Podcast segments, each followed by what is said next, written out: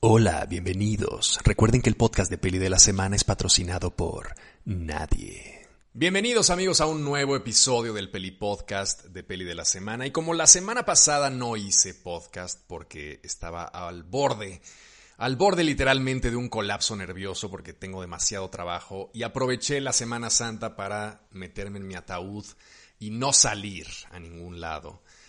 Les quedé de ver el segundo episodio de eh, el top 10 de películas de vampiros, digamos poco mainstream.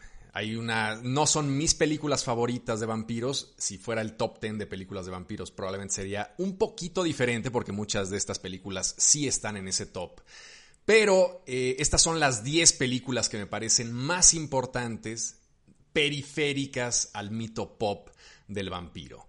Y como prometí hacerles un episodio a lo mejor un poco más largo de lo normal, les voy a contar, antes de empezar en materia, antes de, acabar con estas últimas cinco recomendaciones, que realmente no están en orden de preferencia, las diez que les mencioné son películas que yo admiro muchísimo, técnica, narrativa y filosóficamente en torno al mundo del vampiro, pero eh, quería recomendarles, antes de empezar, tres recomendaciones literarias fundamentales dentro de la construcción occidental del mito vampírico. Cuando llegue a una de las eh, películas que voy a hablar eh, en este podcast el día de hoy, les voy a contar una parte oriental de los mitos vampíricos, pero dentro del canon occidental hay tres obras literarias fundamentales. La primera es El vampiro. El vampiro. ¿Cómo le vamos a poner a un cuento de vampiros? Pues el vampiro. Y el vampiro es el primer gran cuento occidental sobre vampiros. Es un cuento que escribió John William Polidori, que era un médico. ¿Cómo demonios se le ocurre a un médico escribir un cuento sobre vampiros? Pues ahí les va.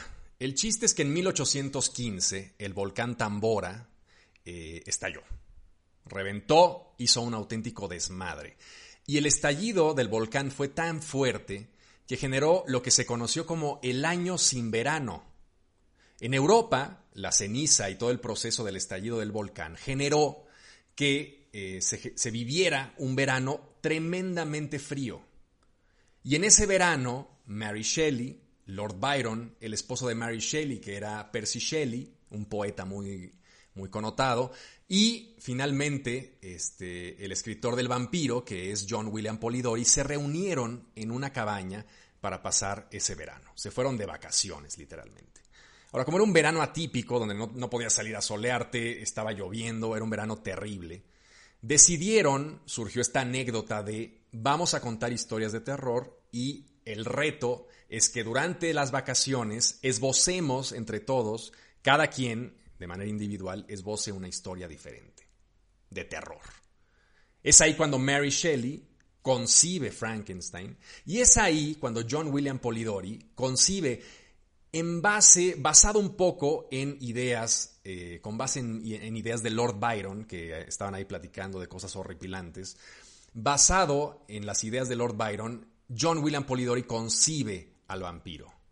Su primer, el primer cuento occidental del vampiro, además, no como un ente eh, de asco, porque finalmente la idea del Nosferatu era este personaje, esta como sanguijuela humana, que chupaba y que era como una especie de no muerto y era prácticamente un cadáver. El cuento de eh, Polidori, eh, la, innovación que plantea es precisamente la idea del vampiro como un aristócrata, como un ser guapo, eh, como un ser rico, que al tener la inmortalidad ha logrado colarse en los engranajes más selectos de la crema innata de la sociedad. Entonces, esa es, ese es el primer cuento, el primer gran cuento, la primera gran historia del vampiro occidental como lo conocemos. El vampiro belalugosiano, el vampiro que les contaba del horror de Drácula, de Christopher Lee. Este es el vampiro, el primer vampiro occidental de la historia está narrado aquí, en el vampiro de John William Polidori, que lo pueden encontrar precisamente completamente gratis porque ya los derechos de autor caducaron desde hace siglos, literalmente, en el Internet. La segunda recomendación literaria sobre vampiros tampoco tiene derechos de autor, también está completamente gratis en Internet, pero requiere un poquito más de disciplina pasar por todas las páginas que la componen. Estoy hablando de Barney el vampiro. Barney el vampiro, también conocido como The Feast of Blood, fue una especie de... Eh, no, tira cómica, antes de que hubiera tiras cómicas, había en Inglaterra había noveletas folleteadas, o sea, salía un folleto cada semana. Entonces, un capítulo cada semana. Y entonces la gente salía y en papel muy barato, amarillento, papel casi desechable, compraban estas pequeñas historias eh, que eran eh, historias pulp, historias que eran centraban su narrativa en crímenes, en historias policíacas, en acción y mucha violencia gráfica. Y entonces salió en 1845, duró tres años publicándose, de 1845 a 1847, una historia que se llamaba Barney the Vampire, que fue muy, muy, muy popular en Inglaterra en ese momento. Está atribuida, pero también había un grupo de escritores y se generó una serie como de este, una pequeñísima industria en torno a ella, pero se atribuye la idea original a James Malcolm Reimer y a Thomas Becket Prest, dos escritores eh, de, de, este tipo de novelas, pues diseñadas precisamente para vender. Ahora, ¿por qué es importante la novela de Barney the Vampire en el mito vampírico moderno? Es importante porque el vampiro moderno, en buena medida, se centra en muchas de las cosas que se plantearon en Barney the Vampire. ¿Como qué? Por ejemplo, el vampiro como un monstruo, no únicamente una sanguijuela sin alma ni nada, sino como un monstruo digno de lástima, esclavizado por su condición de inmortal. Es la primera vez que se cuestiona el si es una bendición o una maldición poder vivir por siempre. De igual forma, este, la, la, narrativa de la novela también presenta ciertos elementos que se utilizaron una y otra vez, como por ejemplo los colmillos. ¿Cómo demonios un vampiro, la fisiología del vampiro, cómo le permitía morder y poder chupar la sangre de sus víctimas con colmillos alargados? En Barney the Vampire es la primera vez que vemos esto explícitamente detallado. El vampiro con unos colmillotes que le permiten, como si fueran dos popotes, abrir, perforar eh, la carótida y empezar a tomar sangre del cuello de sus víctimas. El único problema es que Barney the Vampire tiene la friolera de 232 capítulos. Entonces, si se quieren sentar y disfrutar de las, de las tropelías de Barney the Vampire, lo que tienen que hacer es dedicarle unos cuantos meses a desentrañar esta historia que eh, un poco las quejas literarias al respecto son que muchas veces no mantiene la coherencia narrativa, que hay muchos hoyos narrativos, que se inventan cosas nuevas, pero es entendible porque finalmente la novela, conforme tenía éxito, se, se iba la historia moldeando al respecto, ¿no? No, no tenían una, una historia original que querían como una serie que dices, bueno, va a empezar aquí va a terminar acá. Era una serie de fulanos que querían hacer dinero y entonces empezaron aquí y conforme fue vendiéndose el cuento, lo que hicieron fue pues eh, revitalizar la historia y muchas veces obviando los primeros 80 capítulos a lo mejor cuando iban en el 130 y tantos. Entonces es una clásica novela por entregas de los, del siglo XIX que merece la pena, no a lo mejor que la lean toda, pero sí que le den una ojeada, está en internet absolutamente en, su totalidad, la pueden consultar y ver un poquito pues el estilo narrativo y lo que representaba cada uno de los folletos en cuestiones de abrir una historia o continuar la historia y dejar siempre al final de cada capítulo un cliffhanger para que la gente quisiera volver a comprar esta historia una semana después. Y finalmente la novela, la novela de novelas donde se ha partido para generar 100.000 películas al respecto, es Drácula de Bram Stoker. No les voy a decir nada de la novela porque es, un monumento literario, es una novela brillantísima, compuesta primero a través de un diario, este, luego a través de eh, las narrativas de personajes aledaños que van este, viendo la historia en tercera persona. Este, es una novela, realmente es un portento narrativo. Fue la primera novela que yo leí en mi vida, así que la quiero mucho. Este, y lo que sí les voy a contar es una anécdota muy particular de Bram Stoker, que es realmente poco conocida y muy, eh, no sé si llamarle bonita, pero al menos es curiosa, que Bram Stoker era contemporáneo de Oscar Wilde. Entonces Bram Stoker decide casarse y se casa a los 31 años de edad. Para esa época, casarte a los 31 años de edad es que estabas quedadísimo. O sea, ya este güey, ¿qué le pasa? No se ha casado, este algo raro tiene. Decide casarse con una mujer que se llama Florence, se llamaba Florence, Balcombe. Ahora, Florence Balcombe era el amor imposible de Oscar Wilde. Todos sabemos que Oscar Wilde eh, era un personaje, era un escritor gay. Fue un escritor gay. tuvo una familia, tuvo hijos, pero siempre se supo y al final pagó un poco el precio este, por lo que escribió en, Dorian Gray, eh, por ser, por salir como un personaje homosexual. Ahora, lo interesante de la historia es que Bram Stoker se casa con el amor entre comillas platónico, una mujer que había cortejado a Oscar Wilde con mucha frecuencia y que deseaba casarse con ella. Se casa antes Bram Stoker con ella y resulta que Bram Stoker era gay también. Entonces, Florence Balcombe era una mujer destinada a ser la tapadera de un escritor gay, sí o sí. Lo traía en las cartas, lo traía en los astros, estaba completamente predestinada para eso y en efecto fue la tapadera de Bram Stoker, que después se supo que era gay y además moldeó el personaje de su novela de Drácula en torno, o más bien a partir de la figura de Sir Henry Irving, que era un actor que, del que estaba Bram Stoker profundamente enamorado, y a partir del cual moldeó esta actitud como de dandy, como de personaje atractivo, sexualmente muy, eh, muy in your face de Drácula. Entonces, esta anécdota que es muy intrascendente pero muy bonita, es la que les cuento el día de hoy. Antes de empezar, ahora sí, con, el, con las últimas cinco películas importantes de vampiros que no necesariamente están dentro del canon más pop. Así que allá vamos, el número 5 es sin lugar a dudas la película más, más antigua de la lista y eh, pues una de las más clásicas, por así decirlo. Es una película de 1932, se llama Vampire, eh, V-A-M-P-Y-R. Es una película danesa dirigida por Carl Theodor Dreyer, este, que en 1932 adaptó es una anomalía interesante porque es una mujer vampiro la protagónica, a pesar de que prácticamente no sale a lo largo de toda la película. Siempre está su aura, siempre están los efectos de su vampirismo presentes, pero en realidad es la historia eh, de un joven que sabe demonología y que está muy metido en la onda este, de las artes ocultas y eh, llega a una posada donde hay una chica que está moribunda y se entera además que en la posada, pues bueno, en, en los alrededores han habido pues este, asesinatos y muertes, etcétera, etcétera. Al final, evidentemente, todo es culpa de una vampira que vive en la, en la zona. ¿no? Entonces, es una, eh, es una película atípica, no solamente porque adapta esta novela Carmila, que fue también de las que les conté al principio, otro de los grandes hitos fue Carmila, una novela de 1872 escrita por Sheridan Le Fanu.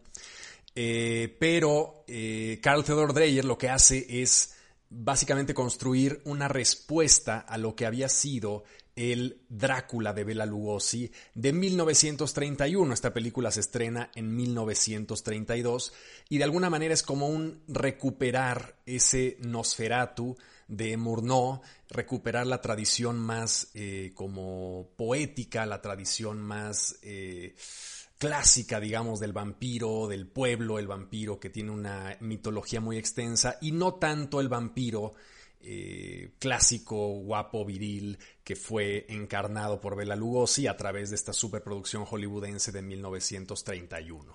Entonces es como la respuesta europea a ese éxito vampírico que tuvo Bela Lugosi y es una película fundamental dentro del canon de los vampiros que sin lugar a dudas deben de ver. Hay una edición en Criterion que es muy bonita, que trae mucha información.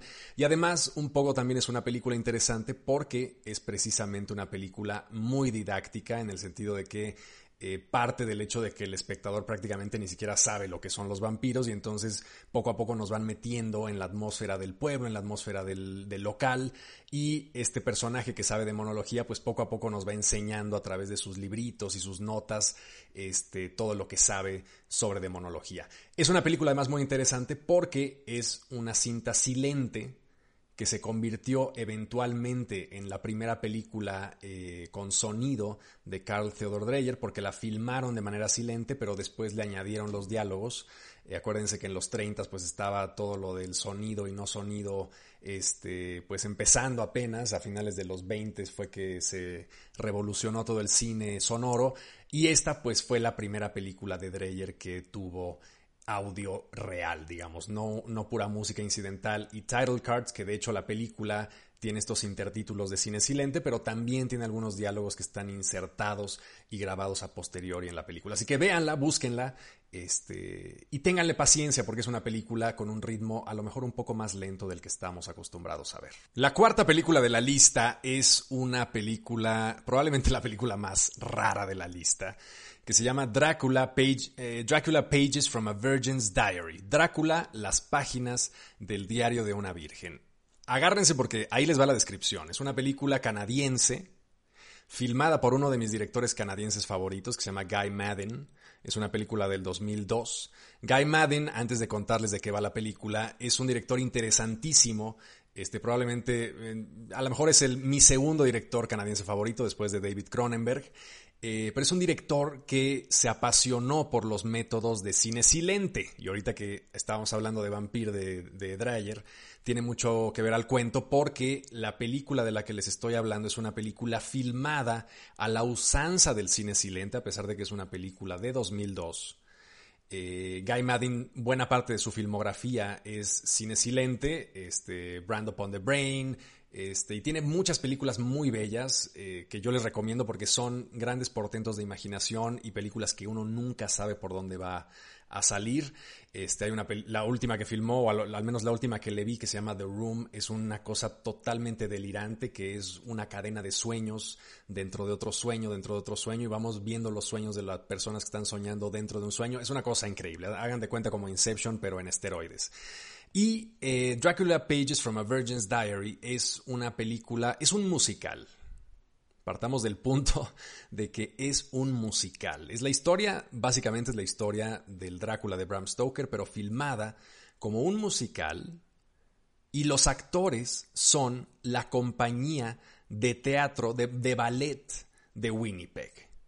O sea, la compañía de ballet de Winnipeg interpreta este musical que se monta como una grandiosa eh, coreografía teatral dirigida por Guy Madden a través de una serie de, artilugios que son eh, pues lentes antiguos, lentes de los años 20, cámaras viejas, etcétera, etcétera. El resultado, además el vampiro es un vampiro asiático, pues porque es el bailarín jefe de la compañía de danza.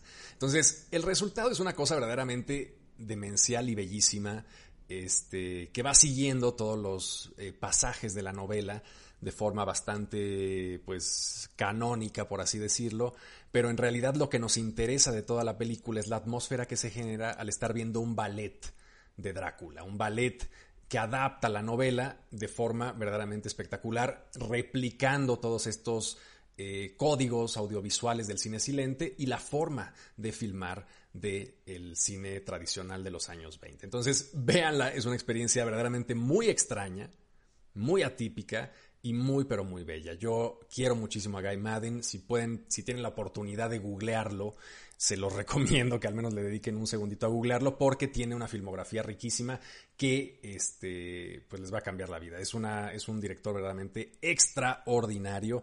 Así que busquen cualquier película, cualquier película de Guy Madden, este, búsquenla. Les recomiendo que, empiece, que empiecen por Brand Upon the Brain, que es un cuento de ciencia ficción verdaderamente delirante y bellísimo. Entonces, no les digo más, ese es el número cuarto, el número cuatro de esta lista de películas extrañas, o no tan extrañas, pero no tan comunes, de vampiros. En el número tres de la lista está una película que, eh, si quieren escoger alguna de las diez de las que vamos a hablar, o de las que ya hablamos, este, sin haber visto nada de ellas, esta casi casi les aseguro que les va a gustar a 10 personas de 10.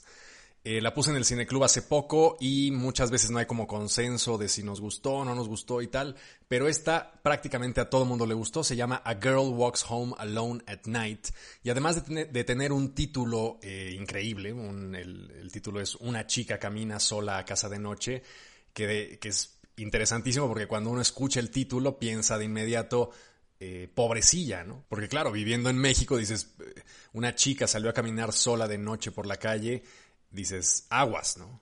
Ten cuidado. Pero aquí es al revés. Aquí el título evidentemente nos intenta generar esa sensación de decir, oye, pobre chica que está caminando sola a casa de noche. Pero en realidad los que deberían de tener miedo es la gente que rodea a esa chica que camina sola a casa de noche. Es una película, es un western, ahí les va, es un western de vampiros iraníes. Western de vampiros iraníes.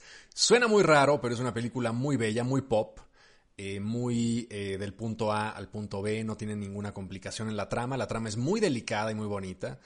Esta es la historia de una vampira eh, en Irán, en el, Irán contemporáneo. Es una vampira con burka, este, cosa que ya lo hace pues muy atractivo visualmente hablando porque tiene, bueno, no es el burka, es este como velo largo, no es el burka cerrado por completo, sino es este velo largo que no me acuerdo ahorita cómo se llama. Este, pero la chica, bueno, de entrada ya ver un vampiro con estas características es, un, es una experiencia estética bien interesante porque digamos, el, la oscuridad de estas prendas largas, negras, que cubren todo el cuerpo prácticamente cuando una se la pone, que son como capas, que prácticamente se ven como espíritus flotando en la noche, genera una poética visual muy nueva en el mundo del, del cine de los vampiros. Este, y al mismo tiempo es muy atractiva, ¿no? Es una película filmada en blanco y negro por una directora, además, que se llama Ana Lilia Mirpur, que tiene dos películas, una muy buena, que es A Girl Walks Home Alone at Night, y una no tan buena que pueden consultar en Netflix, este, que no se las recomiendo. No les recomiendo su segunda película, sale Jason Momoa y es una jalada. Pero esta película es perfecta. Es una película que eh, podría haber hecho Jim Jarmusch, es muy similar en, en, el tono, digamos, al Jim Jarmusch de Down by Law, al Jim Jarmusch eh, de, de, Stranger Than Paradise, este Jim Jarmusch como primigenio, que se concentraba mucho en, un, en películas como de bajo presupuesto, en donde los personajes son, tienen cierta ternura vital, que están buscando algo, que se encuentran, eh, encuentros como muy emotivos, pero al mismo tiempo silenciosos. Este, este tipo de cine, ¿no? Como muy neoyorquino.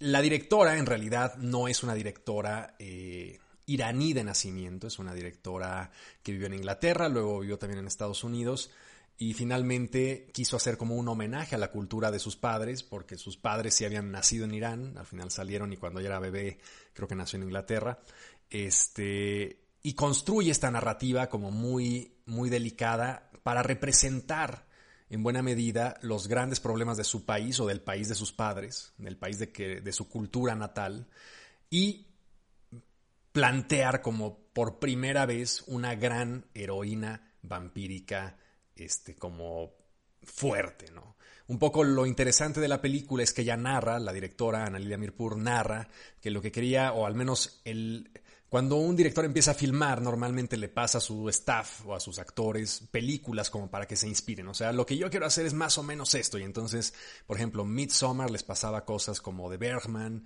Este, cuando filmaron Midsommar, Ari Aster, que es muy fan de Bergman, les pasaba, creo que, no sé si le pasó Cries and Whispers o alguna cosa así, o no me acuerdo si era este, con esta Hereditary, pero ese es el, chiste, ¿no? O sea, como filmar, como eh, pasarles fuentes, ¿no?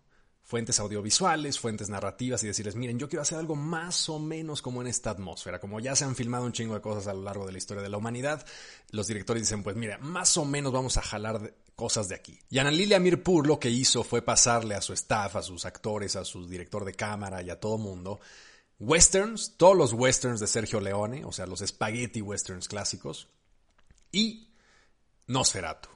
Entonces lo que ella quería era recrear o al, o al, menos tomar parte de ese imaginario como muy grotesco de un vampiro como no tan atractivo, realmente un vampiro que impone terror, pasar ese espíritu de terror atmosférico de Nosferatu a un vampiro femenino y luego construir toda una narrativa en torno a una serie de maleantes, a un héroe, a un antihéroe, muy del estilo de los westerns clásicos. Entonces, todo ese remix cultural se vacía en esta película tan bella en el que el héroe silencioso que solía ser Clint Eastwood ahora es una mujer.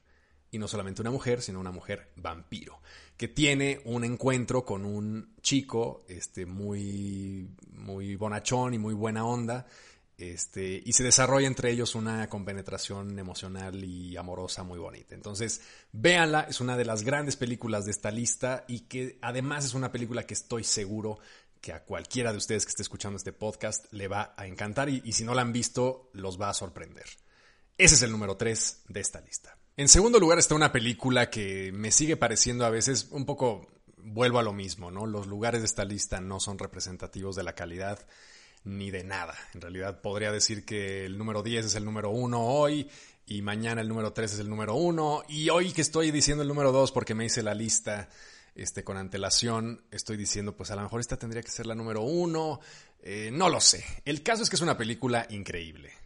Increíble porque aborda muchos temas que han sido tabú dentro de la narrativa vampírica durante mucho tiempo temas no, tabú necesariamente, sino que no suelen tratarse porque son temas fuertes. Y al mismo tiempo es una película muy infantil y muy delicada en ese sentido, ¿no? Como que todos estos temas se tratan con muchísima inteligencia y desde un punto de vista muy brillante, ¿no? Con cero ánimo de explotación, con mucho ánimo de entendimiento. Es una película que se llama Let the Right One In. No se llama así originalmente, se llama Lat den Rate, In que es, eh, pues digamos, el título en, sueco. Sí, en sueco, en sueco. Y este, siempre confundo a los daneses con los suecos y bueno, pero el caso es que esta es una película sueca porque además la dirige Thomas Alfredson, que es un gran director sueco, este que dirigió Tinker Tailor Soldier Spy después de esta película. Y eh, es un, es un cuento, ah bueno, antes de nada, antes de nada, los gringos, como son personajes muy peculiares y muy eh, simplones a veces, que me, que me encabrona, me enternece a partes iguales también, me da mucho asco también a partes iguales, el hecho de los remakes de un año de distancia, ¿no? O sea, es indignante, pero eh, Let the Right One In, que es una película que se estrenó en el 2008, hicieron un maldito remake en el 2010 para que los gringos no tuvieran que leer subtítulos. Evidentemente, el remake es una puta mierda que no ahonda, no dice nada nuevo absolutamente este, en relación a la película original y que no solamente no dice nada nuevo, sino que no tiene a Thomas Alfredson detrás de esa película. Es Matt Reeves el que hace el remake, ¿no? O sea, patético. Pero bueno, no vayan a ver, por favor, el remake en inglés. Si ustedes ven la película y empiezan a hablar en inglés, significa que están viendo la película equivocada. Es la de 2008, la sueca. Este, el punto es este. Olvidándonos de estas pendejadas de los, de los remakes idiotas, eh, el punto es que es un cuento muy bonito que aborda varios temas que a mí me interesan mucho del mundo de los vampiros. El primero son los vampiros niños.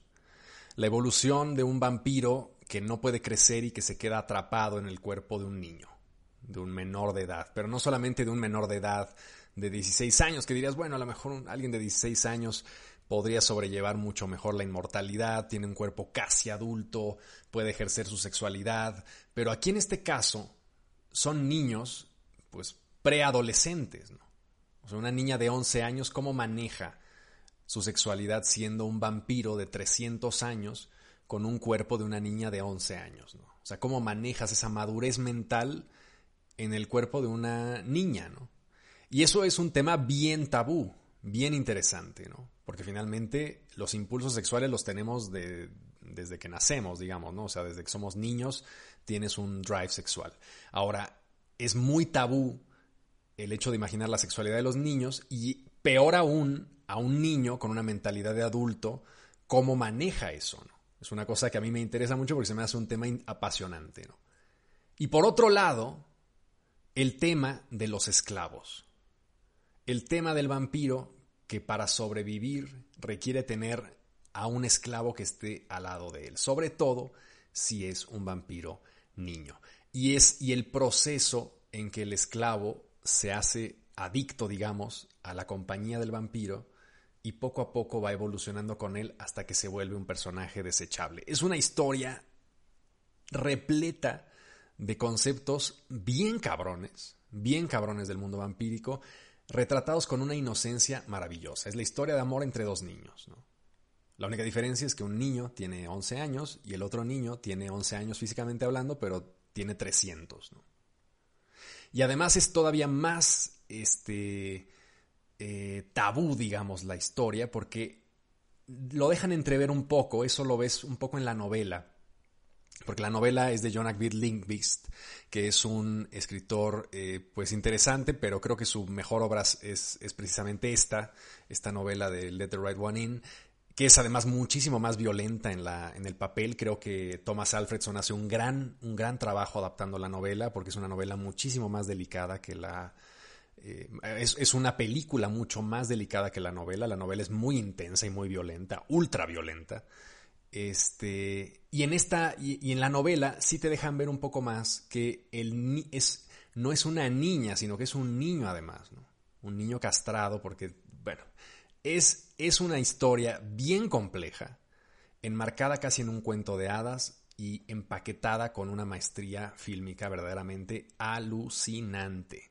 No se la van a poder creer. Si creen que les conté algún spoiler ahorita, no se los conté porque todo esto que les acabo de contar se sabe de inmediato. Hay una niña vampiro, un niño este, pequeño que está ahí jugando en, la noche eterna de, de, Suecia, que además es un lugar muy propicio para los vampiros porque precisamente hay noches larguísimas. Este, y la forma en la que ese vampiro subsiste, su, acompañado de un esclavo que tiene, y su integración en la sociedad y su proceso de encontrar un nuevo amor. ¿no? Es, es, tremenda, es devastadora, es bellísima, termina de una forma eh, maravillosa, pero al mismo tiempo terrible. Es, es verdaderamente una de las grandes, grandes películas. Probablemente sea la película de vampiros más importante eh, del siglo XXI que yo haya visto, ¿no? A reserva de la número uno que les voy a contar a continuación, pero siempre dudo de cuáles son los lugares, se los repito. Entonces, ahorita que estoy pensando en ella, digo, ¿será esta la número uno? No será la número uno. El caso es que es una auténtica chingonería. Búsquenla por donde puedan. No, la, no está de momento en ningún servicio de streaming, pienso yo, o al menos no lo he encontrado. Este, pero búsquenla por donde puedan, compren el DVD, háganlo como puedan, pero véanla, porque es una grandísima pieza de cine vampírico.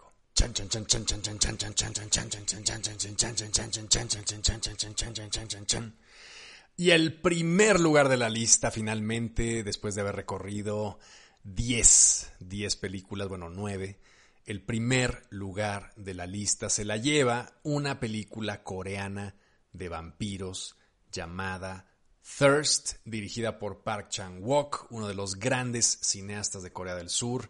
Eh, un personaje que a mí me parece absolutamente fascinante. Estábamos, eh, llevamos un buen rato con la Bong Joon-ho manía después de Parasite, pero me parece que Park Chan-wook es un cineasta muy superior a Bong Joon-ho, a pesar de que Bong Joon-ho me gusta un chingo. Este, pero las cosas que ha hecho Park Chan-wook me parecen de locura total. Y una de ellas es Thirst. Thirst la pongo en primer lugar y ahorita que la empiezo como a repensar otra vez digo, ay, a lo mejor sí es el primer lugar de estas películas. Es una película que tiene muchas cosas que me gustan porque eh, ahí les va. Pongan mucha atención. La, primera cosa que me fascina es que es un remake o una adaptación de una novela que a mí me parece fabulosa y una de las novelas más perversas que yo he leído, que se llama eh, Teresa Rakim. Teresa Rakim. Teresa Rakim es una novela de Emil Solá, eh, que ya de por sí es un autor pues intenso, muy intenso, que le encanta eh, ahondar en, las, en los lugares más abyectos de la mente humana.